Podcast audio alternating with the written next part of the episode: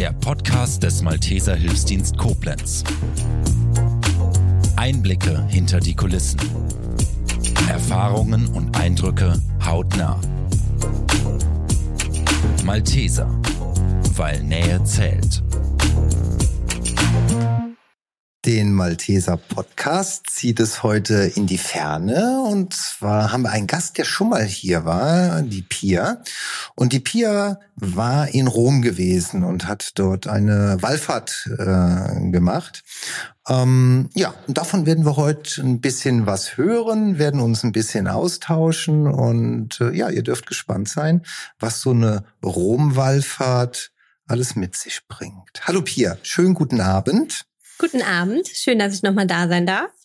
Jederzeit herzlich willkommen mit einem ganz besonderen Thema, die Rom-Wallfahrt. Das ist ja was Besonderes, würde ich mal sagen. Ne? Ja, für mich war das dieses Jahr das erste Mal die Rom-Wallfahrt. Wollte die letzten Jahre immer mit.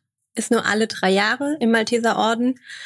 Und dieses Jahr hat es tatsächlich geklappt. Man bewirbt sich als Helfer und begleitet dann körperlich oder auch teilweise geistig beeinträchtigte Menschen mit nach Rom als Helferin und ist dann auch dort vor Ort für Pflege und ähm, Unterhaltung sozusagen verantwortlich und begleitet die Gäste mit durch Rom.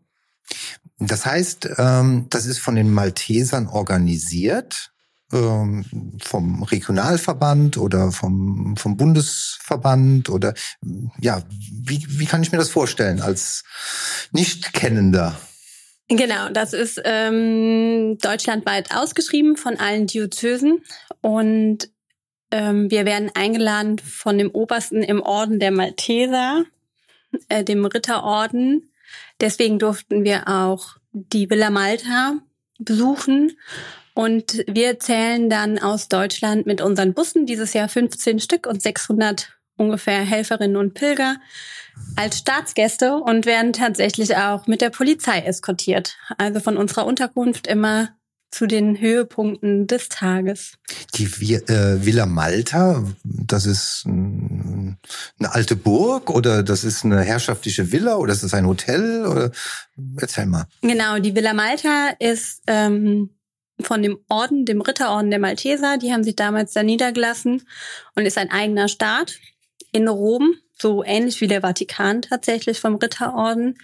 Die sind da beherbergt, da wird alles organisiert, dirigiert und die laden die Malteser Deutschland quasi dann ein auf die Rom-Wallfahrt.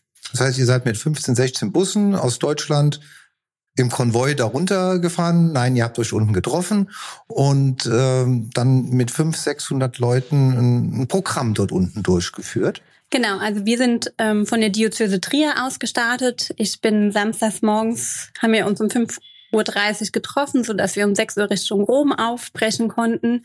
Unser erster Stopp war in Mailand. Da haben wir eine Zwischenübernachtung gemacht, damit unsere Gäste und unsere Fahrer und Helfer sich einfach nochmal erholen konnten. Und dann ging es sonntags nach Rom. Da haben wir uns alle in der Pilgerstätte getroffen. Die ist so ein bisschen 20 Minuten außerhalb von Rom.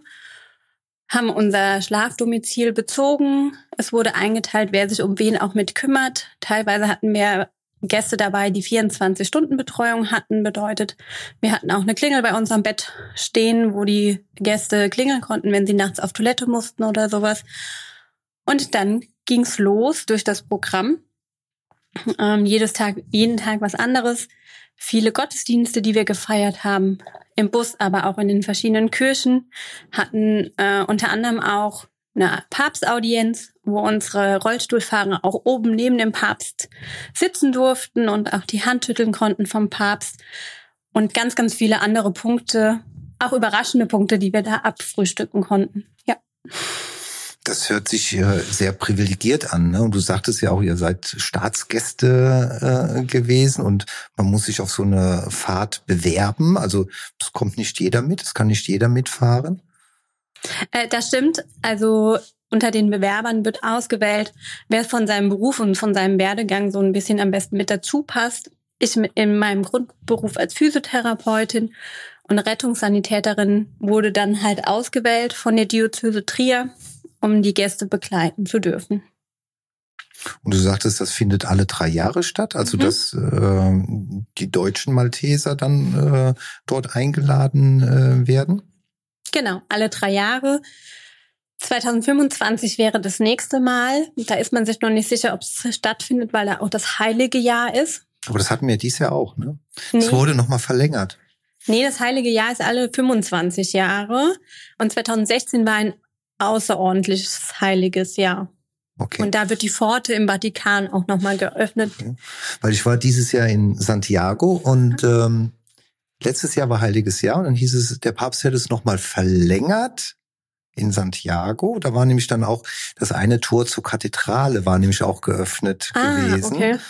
Zum Ablass der Sünden bin ich direkt viermal durchgegangen, um auf Nummer sicher zu gehen. Äh, jedenfalls war besonders viel los auf diesem Jakobsweg, äh, weil eben noch Heiliges Jahr war. So wurde es uns erzählt. Wie auch immer.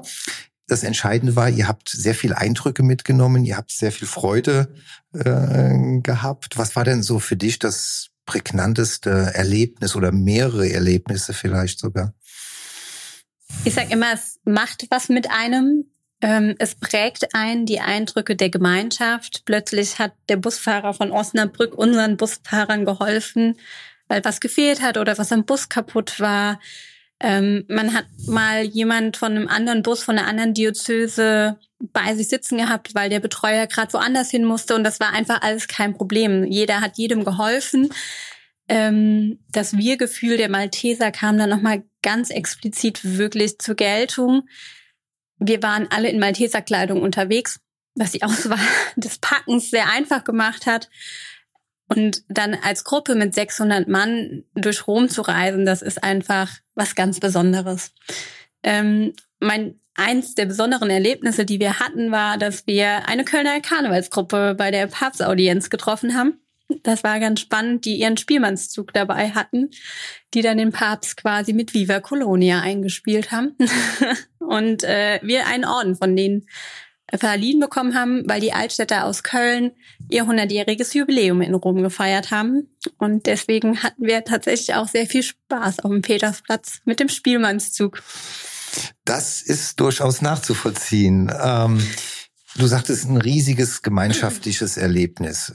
Klar, wenn da 500, 600 Leute in der gleichen Uniform, sagen wir mal, äh, auftreten. Das gibt schon mal ein unheimliches Gemeinschaftsgefühl. Ähm, du sagtest aber auch, dass äh, auch Pflege angesagt war und Betreuung angesagt war. Das heißt, da entsteht ja innerhalb von kurzer Zeit auch eine enge Beziehung zu den Menschen. Ne? Total. Ähm, so auch für mich als Physio ist es ja nicht Alltag, jemanden zu pflegen. Klar, wir helfen im Krankenhaus auch mal der Pflege, wissen, wie das funktioniert, aber dann wirklich zu sagen, ich habe die Verantwortung für einen Menschen, für die komplette Pflege, für abends ins Bett zu bringen, dafür zu sorgen, dass der äh, Gast genug Essen und Trinken hat. Ähm, all das war natürlich eine Herausforderung. So die ersten zwei Tage oder auch die Hinfahrt war das schon ein komisches Gefühl zu wissen, der Mensch ist auf dich äh, angewiesen. Du machst es aber ja irgendwo auch gerne. Ähm, und so nach dem zweiten, dritten Tag war es wirklich so, das gehört dazu. Ich war danach nochmal auf einer Städtereise und habe mich kurz schlafen gelegt und bin panisch aufgewacht und habe erstmal überlegt, wo ist mein Gast? Bis ich überhaupt gemerkt habe, dass die Zeit leider vorbei war. Dass du wieder für dich alleine genau. verantwortlich genau. warst. Ja. ja. Und das ist natürlich klar, auf der einen Seite eine große Verantwortung, auf der anderen Seite ein ganz, ganz tolles Gefühl, jemand anderem auch helfen zu können. Warum wir, glaube ich, auch alle Malteser sind, anderen helfen zu wollen und zu können. Da haben sich sicherlich neue Bekanntschaften, vielleicht sogar Freundschaften entwickelt. Gibt es da noch Kontakte, äh, die gepflegt werden, jetzt so im Nachgang, nach der Fahrt? Ähm, tatsächlich in der Diözese selbst, ja.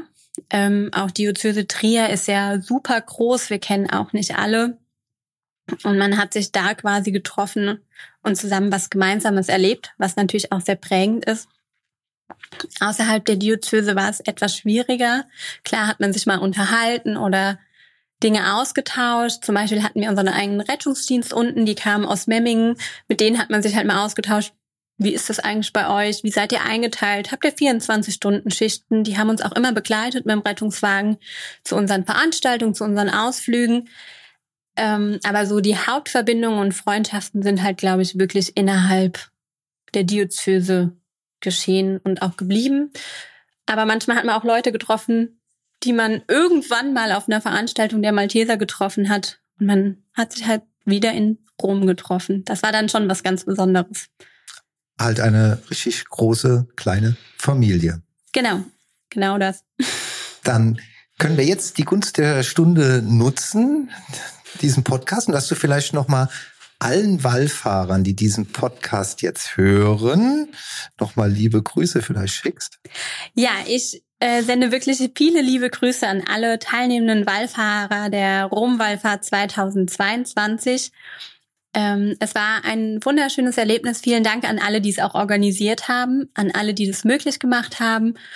Und ganz besonders für mich auch schöne Grüße an die Diözese Trier. Ähm, es war schön, dass ich dabei sein durfte. Vielen Dank. Das war's mit dieser Folge des Podcasts der Malteser Koblenz. Wir bedanken uns fürs Zuhören und freuen uns, wenn Sie auch das nächste Mal wieder einschalten. Malteser, weil Nähe zählt.